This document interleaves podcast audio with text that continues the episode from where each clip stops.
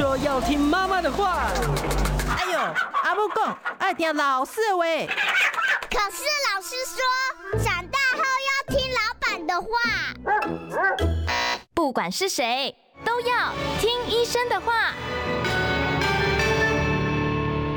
嗨，大家好，欢迎收听今天的《听医生的话》，我是节目主持人李雅媛哦。现在夏天已经到了哦，呃，又是非常容易流汗的季节，像我现在冷气都开的蛮强的哦，呃。其实比较可怜的是有狐臭体质，或者是特别会流汗这些多汗症的患者。所以我今天呢，特别为大家邀请到我们的老朋友了，台中中国医药大学附设医院的副院长，也是整形外科的名医李建志李医师，再一次远道从台中来，来跟大家谈谈狐臭跟多汗症的问题。副院长好，主持人好，各位观众朋友、听众朋友，大家好，我是中国附医的副院长李建志医师。是我先请李医师哦，你。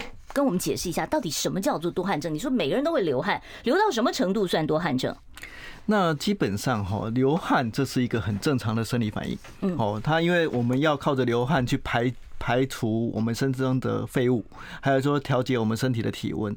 那基本上什么样的情形叫做多汗症？哦，那基本上大部分来讲，你只要在你的不是在一个活动阶段，哦，或者说你本身并不是在一个很激动的时候，然后一直冒汗。造成你的困扰，这个就算是多汗症。可是你看我坐着，如果我不开冷气，我也的确也是会冒汗啊，跟就是跟室温有关系啊，对，跟温度也有关系。哦，所以就是除除了说哦，就是说如果说你的这个流汗已经造成你的困扰，这个就算是多汗症。那多汗症通常它是从哪些部位流汗呢？我有的时候看到人家是连脸上都会流汗。是的，那其实过度出汗的问题哈，会造成困扰。最常见的部位包含说我们的手掌，手掌，包含说我们的脚底，哦，还有腋下。还有比如脸啊，还有说身体哦，身体的话，比如说是你的前胸啊、后背啊、会阴部啊、屁股这些地方，如果流汗流很多，都会造成困扰，那就叫多汗症。对啊，如果说你看，想屁股如果流汗，然后你一站起来，人家以为说哦，你尿裤子了，是啊，那真的很尴尬。对，在会议里面哦，你看到说大家站起来，就你的椅子上面都是汗，哦哦，对，大家都会觉得你这张椅子我我也不要坐了，大家都不敢坐，就觉得很恶心哦。那想问一下，那这个多汗症啊，这个除了不方便之外，会不会对健康造成实质的影响？会不会因为汗流的太多，流到我脱水？那基本上汗流到脱水这件事情很少发生了。不过问题是汗本身你流的多，有时候你的工作上会有影响。哦，比如说是刚刚主持人有跟我分享他的钢琴老师，钢琴老师。啊，我小时候的钢琴老师。那比如说是医生。哦，医生有时候我们在开刀的时候会戴手套嘛。嗯。那有时候你你一。紧张，整个手都是湿的啊！你有时候你做你开刀的时候就没有办法那么精确，啊，一脱下来整个都是汗水。哎，我看那个医疗剧里面都会有那个手术室里面啊，那个医生说擦汗，然后就旁边有护理师帮忙擦汗，是真的是这样子吗？会啊会啊会啊，因为你有时候流汗流很多，你那个会汗水会滴到你的眼睛啊或者眼镜啊，那甚至你怕会滴到病人的的伤口上面。对对对对对，这个也是一个很大的困扰。所以说有时候真的是有时候你会会要求护理师帮你擦汗。哦，所以你戴那个你像你们戴那种手术帽的这个作用没有吸汗的作用在里面吗？基本上，我们手术帽最重要是要隔绝脏污哦，它头发怕掉下来，对，它吸汗的功能没有很好。那开刀房里面一定会会保持一个比较低温嘛，哈。可是问题是，你们你们那里边大概都是在在二十几二十出头哦，有的时候是有时候看每个地方的规定了。那至至至少我们都会维持在二十五度以下。哦，那问题是说，你开刀本身是一个压力很大的状况。我刚刚有提到情绪，嗯，你有时候情绪一来，你太紧张的时候，你就开始冒汗。哦，虽然这个不叫多汗症，可是，在手术的时候，这会造成一个困扰。因为就像刚刚跟各位分享的，你手会流汗，你在拿你的器械的时候就没办法拿得很稳。哦，那你你的汗水如果说滴到你的眼镜或者说你的眼睛，你会没有办法看得那么清楚。那甚至像这直接滴到伤口，那当然是不行的。对，像有的人你说，呃，我是上班族，我每天打 keyboard 打键盘，打来打去，那个汗滴下去也是很讨厌的事情。是的，而且我觉得跟人家握手会是很尴尬吧？对对，事实上，我想。多汗症的最大的问题是在于说，你会在现代社会造成影响，啊社交上面对社交的影响啊，或心理上的影响。嗯，那至于说对健康有没有什么影响？对健康的影响事实上并没有那么大。不过还是有一件事情要提醒各位：你汗水如果很多，有除了味道会重之外，另外有可能会造成细菌、霉菌、真菌的感染。所以会有变成皮肤病的风险吗？对，有那个风险。不过大部分都发生在说指缝。哦，或者说脚缝。那那个痱子是不是也是因为多汗造成的？我们说脖子上面小孩子长痱子这种。其实汗腺，其实我常常看到，有时候闷住会造成一些皮肤炎，哦，这的确是有可能这个引起的。是，那有没有可能说出汗呢？它只是一个症状，比方说像糖尿病的人啦，啊，或者是呃甲状腺疾病啦，呃，有没有可能，或者是甚至是脑子里面会不会出什么问题呢？我想这是一个非常非常好的问题了，因为事实上汗。只是一个表现，就像我一开始讲的，流汗腺其实是一个体温调节中枢的一部分。嗯，所以你只要能会影响到体温调节中枢的问题，都引可能会引起无论是多汗或是少汗。比如说是糖尿病的人，那糖尿病的人他的血糖波动。啊，它就有可能会造成我们体内的一些汗腺体温调节上的问题，就会产生多汗甚至少汗。那另外一个常见的问题就是甲状腺，嗯，哦，甲状腺的人因为他的体温有时候会比较高，就会造成我们的这是亢进，对亢进亢进会这个问题。那另外还有一些一些神经退化疾病。哦，比如说是像是我们的帕金森氏症，帕金森氏症也会多汗。对对，因为如果说它退化型的地方刚好是在我们的体温调节中枢，那体温调节中枢如果出现问题，它调节有可能就是会过度，嗯，过度的话就会产生多汗症。是，所以事实上除了这些之外，有些病哦也会造成多汗症，比如说是药物的副作用啊，或者说是我们的更年期，或甚至更年期那种盗汗算多汗症吗？它也算是。广义的多汗症的其中一种，嗯，对，它盗汗的话也算是一种，因为它就汗排的多嘛。但这是内分泌造成、荷尔蒙造成的。对，这是荷尔蒙造成的。嗯，那甚至有些少数的很少见的癌症，什么癌症会以多汗来表现呢？那有些内分泌的癌症。哦，像是我们的的一些甲状腺的癌症啊，像是我们的肾上腺啊，或者说这些的癌症，哦，它有时候也会造成造成这些多汗症。所以说，其实讲起来，多汗症它本身这是一个表现啊，算是一个症状。对，是的，是呃。如果说你不是从小都是多汗的话，是突然间出现多汗的话，这个就要特别去追究为什么会发生这样的原因。是的，是这样子讲嘛？啊，好，那另外就要问说，呃。目前对于多汗症的这个治疗哦，是药物可以完全治疗吗？还是说，呃，药物是拿来控制症状？那目前多汗症的治疗方法很多了哦，从最简单的，我们给止汗剂嘛。哦，那接下来止汗剂是吃的还是抹的？抹的，目前是抹的。抹的。那如果说是像是一些些药物哈，有一些口服药，它可以控制我们的汗腺，没错。那问题是这些口服药物有时候都会有一些副作用，副作用，比如说是口干舌燥啊，脸上没有汗啊，或者是造成心跳、血压的改变。哦，这个有的会会造成这样。那大部分这些药物哈。大大部分造成的控制都是暂时性的啦，你没有吃它就没有用，它就没有办法造成长期的的作用。那当然还有个药物，就是可能大家比较少提的，就是肉毒杆菌。肉毒杆菌也可以治，打在哪呢？打在你多汗的地方。好，通常多汗在就是腋下嘛。对对对，腋下。那总不能打在手心吧？也有也有打在手心。手心啊，脚底效果，脚底也可以。可是问题是，这个肉毒杆菌通常它的作用都是它有打的那段时间就有效，那大概都是几个月，半年到一年左右。哦，这好烦哦！那有没有办法一劳永逸？我动动个手术，我就把它解决了，我以后就不用再有这个多汗的困扰呢？那手术的确也是可以一劳永逸的。嗯，那问题是说，你手术的话，通常是针对局部的重点。嗯，好，比如说是你若是腋下的问题，那你可以靠有手术去处理腋下。嗯，那目前的话，手心的多汗症跟脚底的多汗症，或是会阴部的多汗症，还没有手术可以处理。所以照目前来讲的话，大概多手术能够处理的，以还是以以腋下为居多。以腋下为居多，是的，是。那这是呃，现在健保有几副这种多汗症的手术吗？那它是是传统的要切切开的这种手术吗？目前健保有处理的是一个传统的的大范围切除，这个是有。嗯，那很多新式的手术，比如说是微创手术啊，或者说是一些新的像轻型微波这些东西，健保都目前是没有给付的。哦，这个听起来就是好像是比较进步的。我先先从这个传统的来问哦，什么切除背部神经节或者是锁骨上交感神经节切除术，这个听起来好像都不是门诊手术啊，都是大手术啊。那这些方法现在还有在用吗？那基本上这些方法哈，它利用的原理就是说，因为我们我们的身体的胸部的内侧最深层的地方。有叫做交感神经节这东西，那我们只要切除其中的一小部分，哦，就是它就会导导致我们局部的这地方的交感神经不会过度作用，那不会过度作用，它就不会排汗，所以大部分都是切除在胸部的交感神经，那或者说颈部上面会有时候会会会做，那这些地方的话，你通常要切除都需要全身麻醉。好，那以前要住院对，对，要住院，要全身麻醉，所以，然后甚至有时候大部分比较先进的方法就是用内视镜，嗯，好，用内视镜在腋下，再再会在胸口，它开一个小伤口进去就做交感神经的切除术。可是这个听起来，这个胸口里面又是心脏又是肺脏，然后脖子又有颈动脉，这些都是然后很多神经啊，这都动不得的东西啊。那在这个这些手术上面，是不是会有一些风险，或者是产生并发症的这个危险呢？那基本上这些手术哈，它目前都很成熟了啦。然后台湾的医疗水准也很高，那造成很严重的并发症其实不多了。嗯，那很严重并发症，比如说是血胸、气胸哦，这些都是比较厉害的并发症，不过比例上、案例上都很低。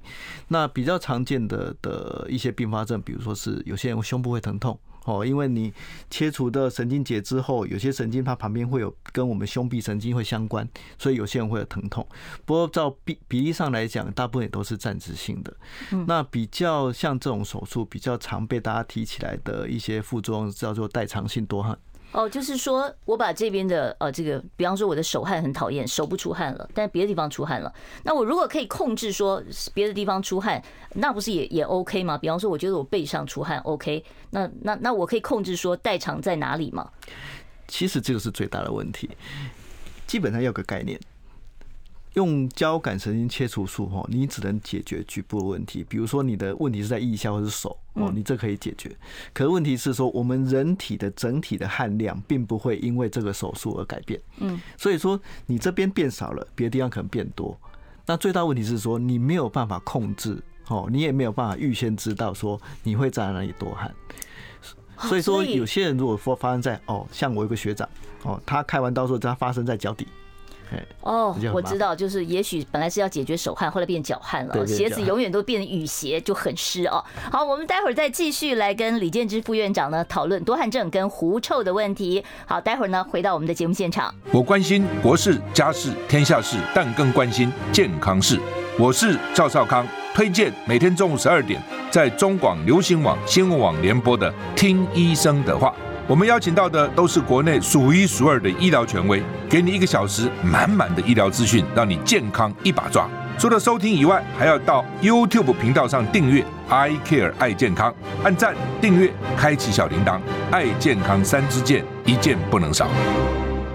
好，欢迎大家回到我们听医生的话节目现场。我要拜托大家啊，订阅一下我们的频道，我们是 I Care 爱健康哦。欢迎大家呢，你到这个 YouTube 上面呢，你只要 search I Care 爱健康，或者是李雅媛爱健康，你很快就可以订阅我们的频道了，完全免费啊！而且呢，对于你们家里面的长辈哦，或者是呢，我们一般的民众，都有很多呃非常呃专业的这个医师会来为大家解解决各种的疑难杂症。欢迎大家踊跃订阅。我们今天跟大家谈的话题呢是胡臭跟多汗症哦，我们今天为大家邀请到的来宾是台中中国附医的副院长，也是整形外科的名医李建志李医师哦。呃，我在这里要特别把整形外科哦，请李副院长帮我们这个解释一下。刚才李副院长讲说，其实不光是医美哦，在大医院的这个整形外科里面，你们其实还有什么样的业务是比较经常在呃执行的？其实整形外科的范围非常非常大了哦。其实我们最大除了说医美之外，最常做的是重建。重建，那重建这个问题就很很多了，比如说是上次我提过了烧烫伤的重建，嗯，烧烫伤的的处理，伤口疤痕。那伤口的话就好包含说，比如说糖尿病足，嗯，哦，比如说雷残。哦，雷残是就就是摔倒摔车摔车的趴下去的全身都是大面积的伤口。哦，这个除了急诊处理的话，很多那种比较复杂的也都到整形外科处理。那再讲个例子，比如说是重建的话，比如说是口腔癌的重建，嗯，乳癌的重建，嗯，好，这些东西也都是属于整形外科的范围。哦，我一直以为这个乳房重建是呃乳房外科，不是哈？是目前的话，当然主。乳房外科他们主要还是在于切除啦，跟癌症的治疗。那如果说患者，尤其现在很多女孩子都会重视自己的 body image，然后比重视我们自己身体的体态，所以说做完乳癌之后，他们如果需要重建，都是找整形外科。是。那另外像血管瘤这个也是你们的处理。血管瘤也是，血管瘤也是，这是我本身的一个另外一个专长。是，所以如果说待会儿啊，你有像糖尿病足啦，或者是慢性伤口一直好不了哦，还有呢哦，就是男性女乳手术、血管瘤、皮肤肿瘤这些都可以。待会儿在后半小时，我们三十八分以后开放 call in 专线的时候，欢迎大家打电话来询问。好，我们要言归正传，谈我们的多汗症啊。我们刚才讲到了是这个呃。有关于这个动手术的问题哦，有一种这个内视镜交感神经节阻断术哦，那这个伤口大概会有多大？那他手术进行的这个风险怎么样？那基本上这个就是我们刚刚在讲的交感神经切除术或者截断术，其实是一样的东西啦。嗯嗯。那它的利用的伤口多大？伤口大概都是一公分左右而已。可以可以说到。甚至有人做到更小哦，因为它用的就是零点五毫米零点五公分的内视镜，甚至更小，进去进去做做交感神经的切除。他利用的是内视镜手术，所以伤口非常小。嗯，但是这个还是有代偿问题嘛，对不对？对对，因为就像是我刚刚一开始跟各位分享的，我们身体的汗量其实是一定的。嗯，哦，那是都是来自于我们的体温调节中心去去做做调节。嗯，那所以说你把局部减轻了之后，它别的地方可能就会增加。我要问一个问题：我们流多少汗跟我喝多少水有没有关系啊？那基本上这是两个不一样的问题。哦，喝多少水是当然会提，除了说让我们体温调节之外，另外也是我们身体的的的循环的调节。所以这个问这个喝水跟排汗，它是一个。不一样的的处理状况。那你排汗，有些人就是说，像多汗症，就是说他喝很少水，他还是一直排。嗯，好，那。你喝水，有些人就是说他嘴巴很容易口干，所以他一直喝水。可是事实上他不一定会一直排汗。对啊，糖尿病的这个患者不是也是就是喝很多水嘛，然后多喝，但是他是多尿而不是多汗呈现。也有少数人是多汗呈现哦，所以就像我刚刚讲的，只要你会影响到我们的体温调节中枢，都有可能会造成多汗症。好，这个多汗症的这个汗味就是一般的汗味，对不对？我们讲的汗臭味那种。是。那跟。夏天其实最怕碰到就是狐臭的这个状况哦，是有的人有这个狐臭体质，真的很可怜哦，到哪里都觉得很不好意思。那想问一下，这个狐臭跟多汗症，它的这个发汗的部位是不是不一样？那基本上这是一个非常好的问题了。那我们就荧幕上可以看到说，我们的身体的汗腺分成大汗腺跟小汗腺。这个是大汗腺，小汗腺。这是小汗腺，这是小汗腺。小汗腺的话，它本身就是说它的囊泡，嗯。底下这个黑，对对对，我们狼泡把我们的汗腺跟里面的一些废物把它排出来，这个叫做小汗腺。嗯，那小汗腺它分泌出来的液体比较轻，比较没有味道，就是一般的汗水。对，一般的汗水。哦，就是只有一点盐分的那种。对对对对对对对。那这一张图在讲的是我们大汗腺。嗯，大汗腺的话就是俗称的顶浆腺，它排出来的的腺体，它是利用一个，比如说是我们的细胞的一个其中一部分直接分解出去，所以说它里面的含的的脂肪含量跟蛋白质含量比较多，所以它就会有一种像噪声那种味。对对对，所以说我们的细菌哈，体表的细菌很喜欢去跟它吃这些东西，因为它是养分。哦，而它吃了东西之后就会变成一个。奇怪的味道出来，所以这个就是狐臭。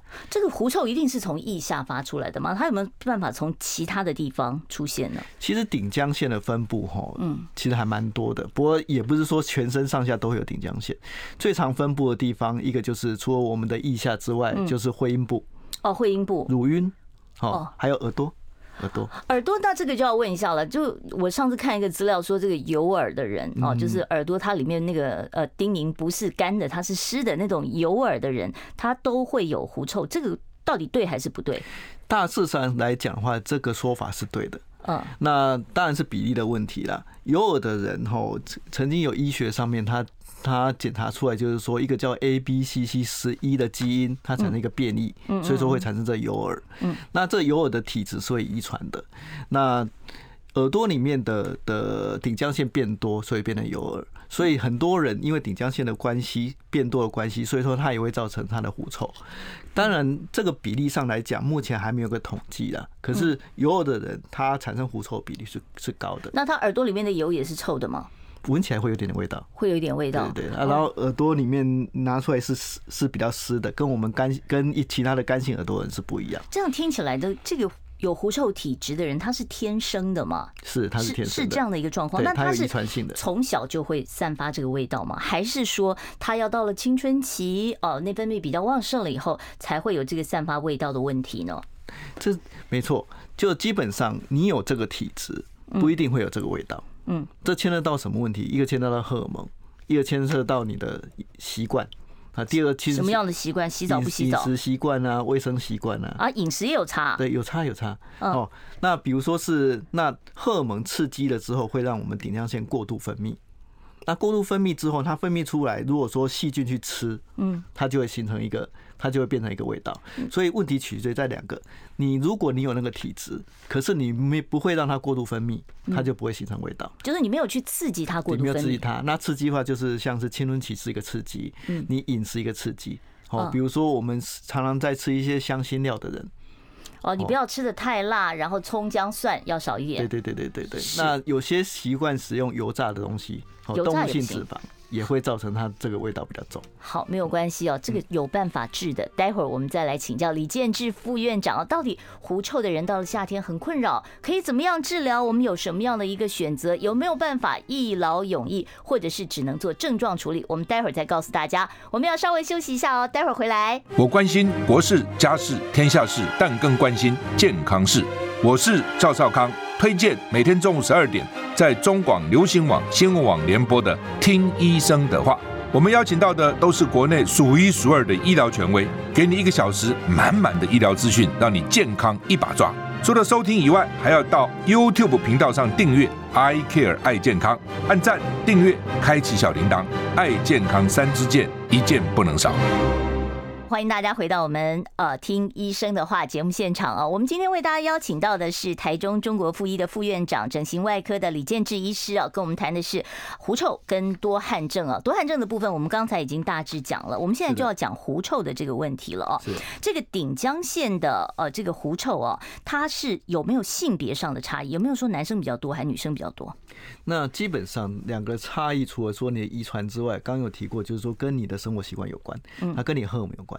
那通常男生的他的生活的，他比较会偏向户外活动嘛，活动比较多一点，比较多嘛，然后他的荷尔蒙。也比较会比较旺盛嘛，所以说男生同样的体质，在男生身上，他产生狐臭的比例的确是比较高的。可是女生会怀孕啊，怀孕的时候哦，这个荷尔蒙变化比较大，会不会也是让这个狐臭会有比较明显的呃发生呢？的确，我遇过一些患者，他跟我讲说，他其实本来都没什么味道，就他怀孕之后味道就出来了。哦，就是因为荷尔荷尔蒙的变化，对对对，他就希望来来处理来治疗。嗯，可是怀孕期间你还可以处理这个狐臭的问题吗？这个都是等到她孕后了，嗯，孕生产完之后，甚至哺乳哺乳完之后，我们再来接受治疗。那这个是不是其实它也是就是短暂的？如果说呃，这个等他宝宝出生以后，然后他呃哺乳期也过了以后，他是不是自然就会狐臭也消失了呢？所以这就是我们如果说接手到这种案例的话，我们都会先请他先观察。哦，我们先用一些缓和的做法哈，比如说是请他经常去去做好个人的卫生啊，然后减少这些些食物的铺路。我刚刚讲的那些香辛料啊、刺激性的东西啊，甚至酒会不会？酒的话比较少听，比较不会造成这现象。那不要常见听到就是油炸物。油炸物，对油炸物，哦，这些东西的话，请他尽量少碰。嗯然后过一段时间之后，如果说他还是觉得，比如说是半半年、一年还是没有改善，我们再来考虑处理。是。那目前对于有狐臭困扰，说这个您刚才也提到说，有的医生会给一些止汗剂哦。是。但这个止汗剂它是要减少流汗，但是刚才其实，在 YouTube 上有听众问说，这会不会对身体有伤害？但是我想，这个可能听众朋友还没听到这一段，我们是不是请李副院长再帮我们说明一下，这个止汗剂它里面的铝盐成有没有致癌的风险？那止汗剂本身的话，哈，它本身铝源是塞住我们的汗腺的顶端，让它不会排汗。那的确是在动物性动物小动物的实验上面，他们有发觉说铝源会诱发我们的乳癌。嗯，那甚至说一直有人怀疑说铝会造成我们的神经退化疾病，比如说是阿兹海默症哦，比如说是失智的对失智症的问题。那问题是说，经过长期的研究，美国已经发表声明说，事实上并没有办法发现说中间有一个明显的关联。那更何况止汗剂，它在我们生活中对铝的含量来讲，其实是少的。哦，事实上这方面是不用太担心。那我自己本身倒是有一个个人的观察啦，个人观察，就止汗剂用多的人哦，他的皮肤他腋下皮肤会变得比较暗沉。哦，就是它会塞住了那个毛孔，对不对？对，对，对，毛孔它可能在底下还是有一些隐性的发炎呐。哦，所以会造成一些皮肤炎的问题。对对对对对对对，所以说我自己倒是常看到说，长久用止汗剂的女孩子，她腋下暗沉会比较比较严重一点。好，所以那止汗剂其实听起来也不是很好的一个做法嘛。那有的人是说我喷香水行不行？或者是我撒痱子粉，我用痱子粉把那个这个腋下全部都抹一层，就像小宝宝这样子，脖子底下全部抹一层。那这个痱子粉 OK 吗？可以除臭嘛？痱痱子粉它其实就是我们吸汗而已啦，它没有办法除臭。那当然有些人会用一些其他的，比如说中药的成分来中和这些味道。嗯，那至于说香水的话，它纯纯粹就是掩盖，哦，掩盖。会不会就化学变化变成一种更奇怪的味道？有时候会会会有这个问题啊。呃，是。但狐臭的患者自己知道吗？闻得到吗？狐臭患者如果说不是很严重的话，他自己通常会习惯呐。那我会建议说，如果说你本身要去去了解的话，你可以做看几件事情。嗯，第一个就是你如果穿白色 T 恤。白色 T 恤，对你，然后你流汗之后，你看自己的腋下有没有看到一些黄黄的痣？可是你一般人流汗不是也是会有吗？一般人的话，流下它会比较不会黄，因为刚刚有提过了，像底浆线它的重点就是说上面会有一些一些含脂肪的东西，蛋白质啊这些东西，然后被细菌分解之后就会产生味道，那通常就会变看起来它的颜色就会比较黄。嗯，那第二个就是说，你可以从其他人的反应哦，比如说家人有没有跟你讲这件事情来提。第三。件事情就是说，大部分的人，你如果流汗流很多，哈，他并不会，你会觉得有一点点酸酸的汗味，可是它并跟狐臭味道其实不一样。嗯，那如果说你流汗流很多，你连你自己都闻到那个味道，很有可能就是你有你有多你有狐臭的问题。是，那如果有这个困扰的话，我用肥皂拼命的洗，拼命的洗有用吗？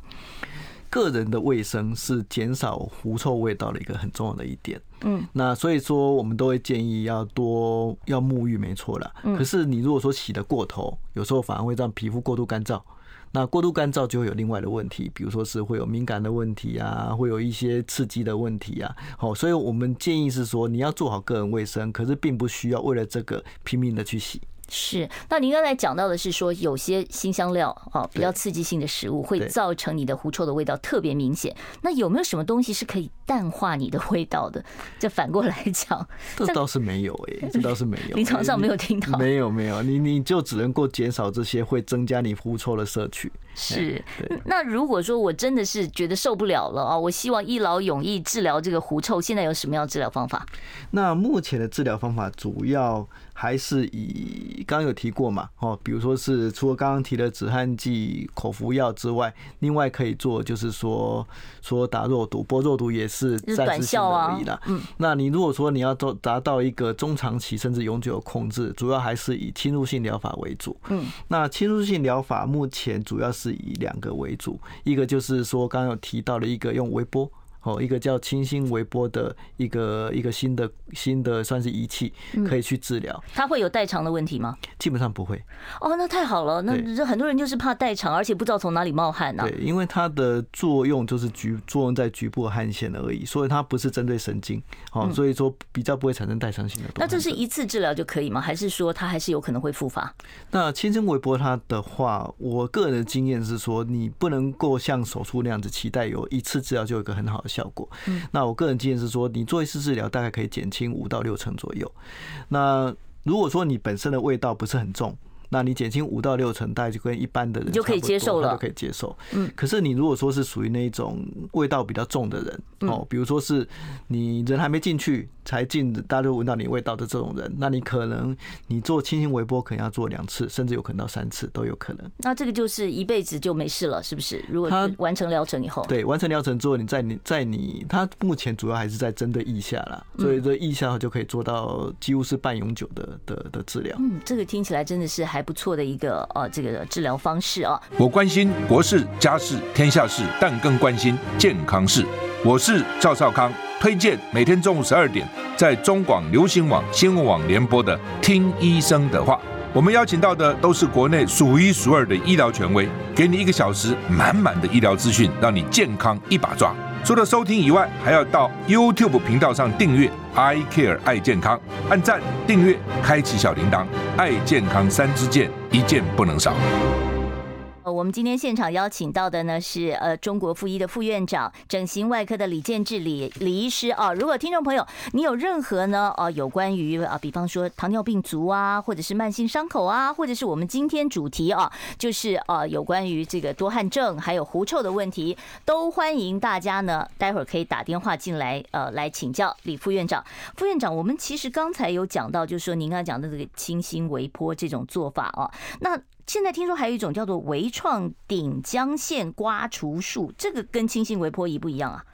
它它其实是一个微创手术啦，嗯，那它的发展时间比清新微波来得早。嗯，哦，大概在十几年前开始发展，清新微波是最近几年的发展。嗯，那它的做法就是说，在腋下开一个小伤口，然后用工具进去把那些这些顶浆腺把它刮掉。哦，它就是顶浆腺的刮除术。那它它基本上它的好处就是伤口小。嗯，哦，那它的治疗效果也不错，大概做一次大概可以维持大概可以八成到九成以上的清除率。事实上比清新微波好一点点哦，比清新微波可以刮得更干净，味道更低就是了。对，味道更低。好，我们来接听众朋友电话啊，我们现场专线是零二二五零九九九三三，喂，你好，请说。你叫副院长哈，是十八岁的男孩子，他的右边腮帮子比较大，那照过超音波说是脂肪，那这个是好处理，属于医美呢，还是健那个健保医疗？那容不容易复发？会不会很复杂？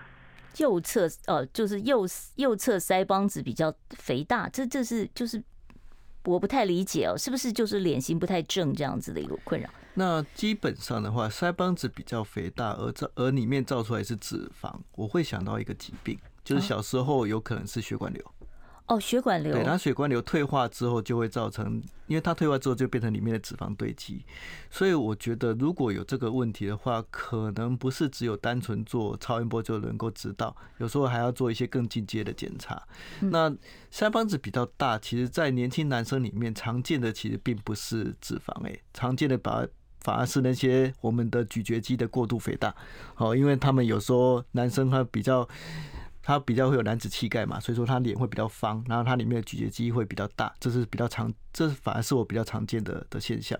那如果说这个问题的话，如果造成困扰，可以打，可以用肉毒杆菌出去去做处理。是，所以先要到整形外科去，先确认一下是不是脂肪，对，还是这个肌肉的这个问题。对对对对，事实上，我想会造成你们看起来很异常，应该还是会造成明显的差距吧。那如果是这样的话，我是还是建议说到门诊来好好的做评估会比较好。好，所以你可以带呃小朋友到这个整形外科去查一下啊，看看是不是呃小时候有血管瘤哦造成的这个问题，或者是说单纯是肌肉的问题哦，可以做怎么样的一个处理。好，我们继续呢，开放现场的 call in 专线。好，听众朋友你好，请呃，请说。主持人、副院长好，请教年纪大的人为什么常常有味道？有人俗称老人味。那么是刚刚你讲的顶江县的问题，有没有治标喷香水的掩盖，还是治本的方法？哦，对，有很多年纪大一点的银发族很困扰，就是说他好像到哪里都被人家嫌说哦，你的味道很重哦。那这个所谓的老人味是怎么样的情况？这个跟说实在话，跟顶江线是不一样的问题啦。哦，老人味其实是因为说年纪大的人哦，他有一些，比如说是皮肤比较一些皱褶处比较容易藏污纳垢。哦，或者说他是本身有一些慢性疾病哦，比如说刚刚提到的肾脏的疾病啊、肝脏的疾病啊，或者说是本身的肠胃道的疾病，那像这些疾病都有可能让体内的细菌增滋生哦，比如说是是肠胃道细菌的滋生，那这些滋生的话就会造成老人胃哦。那比如说口腔如果说保持没有有一些菌种的话，它也会有一些口。口臭的味道，所以老人味说实在是一个比较复杂的问题。那它包含说有可能从皮肤，嗯，有可能从肠胃道，有可能是身体的问题，比如说是是糖尿病，或者说刚刚讲的肝脏问题，或者说是肾脏肾脏问题。所以我会建议说，如果说这些味道很重的人哈，可以先去做一次基本的身体检查。哦哦，你先看一下说自己是哪一部分。可能有问题，然后再朝这方向去去解决。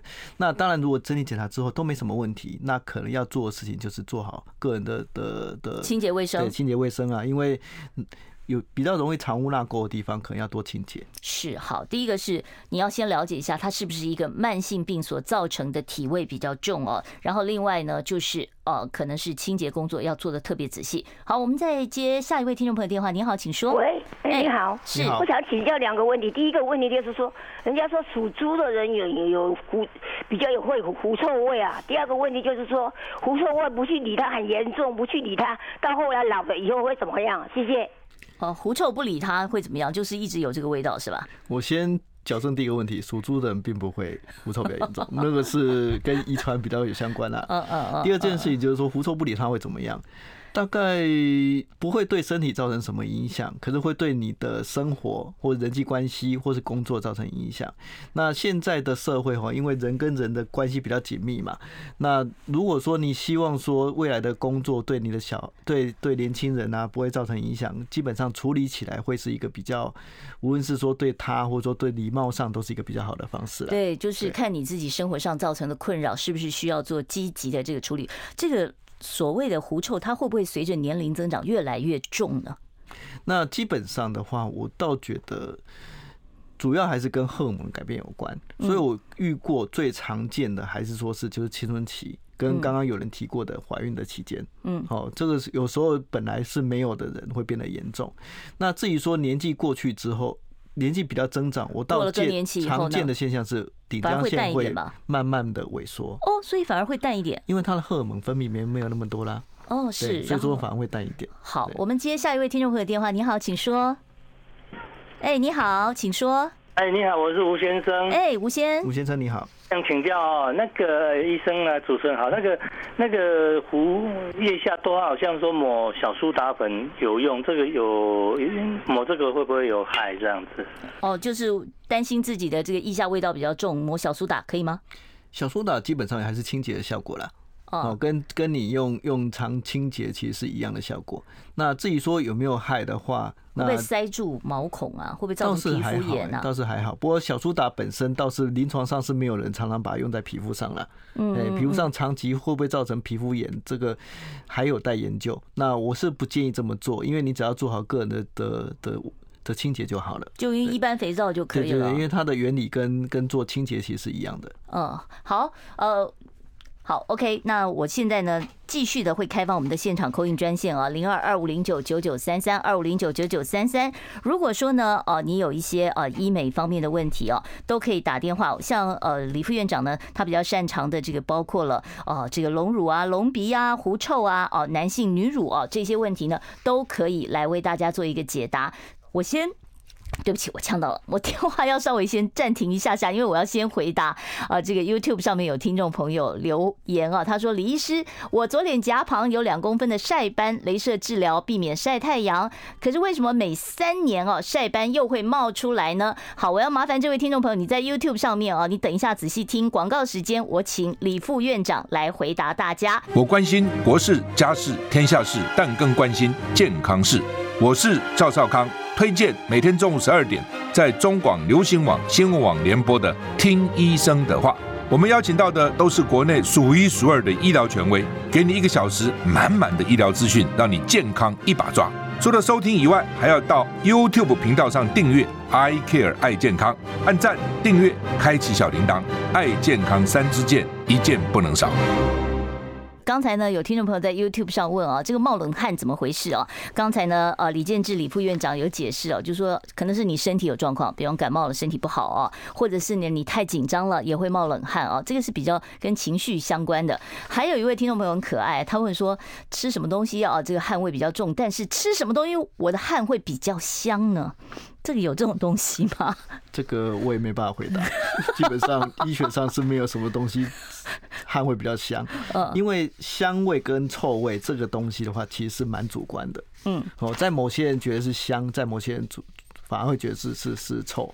嗯，那我们只知道说有吃有些东西会导致顶香腺的过度分泌。嗯，那过度分泌之后，你到底是定义这个味道是香还是臭，其实是。看人，那我们的意见就是过多都是臭。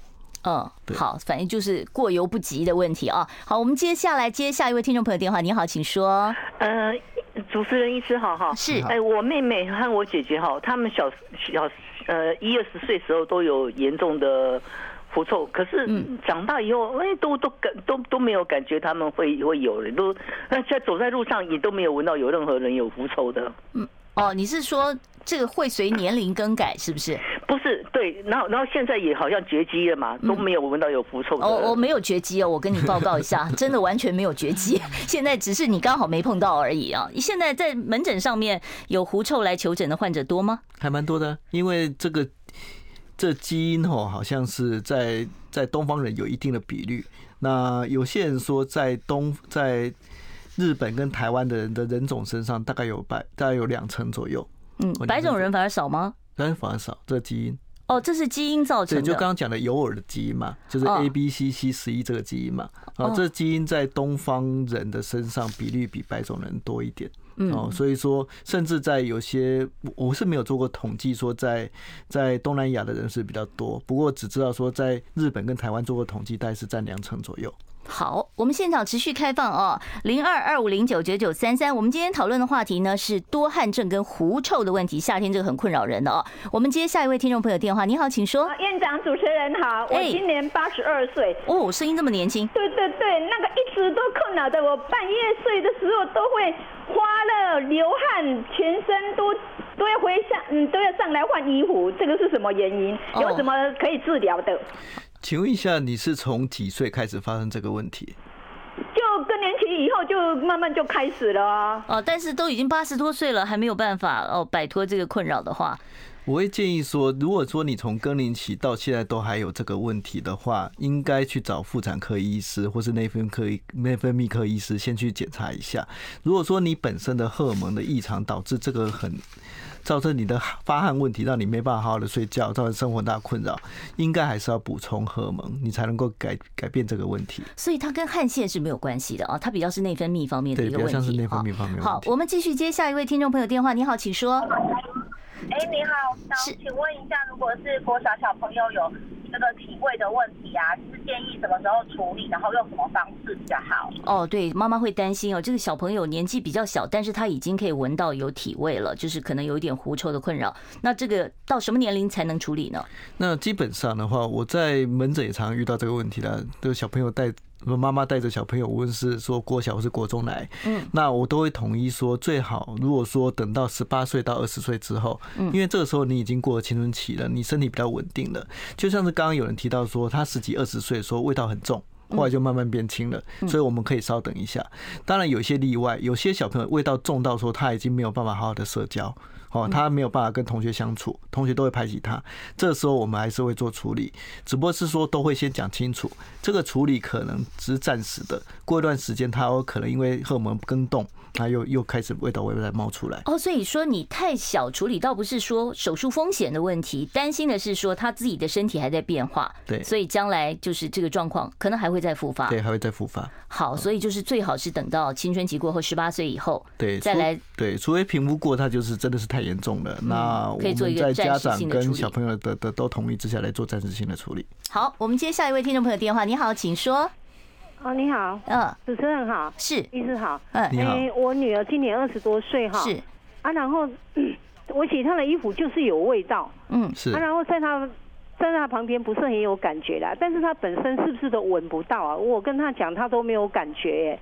那是不是跟油性头发有关系啊？哦，他头发是油性的。哦，我们这刚只说耳朵是有耳的话，那头发也是会有这个反应。那当然，有些人的头部它的顶浆线是有分布的，所以说他头发比较有，可能有相关性啊。嗯。那至于说要不要处理的话，主要还是看说有没有对他的身体生活造成困扰，有没有对他的交友造成困扰，有没有对他的工作造成困扰。如果有的话，那还是可以处理。是我们刚才有讲到，就是说其实久了他自己会觉得习惯，他可能闻不到的哦。好，我们再。看下一位听众朋友，你好，请说。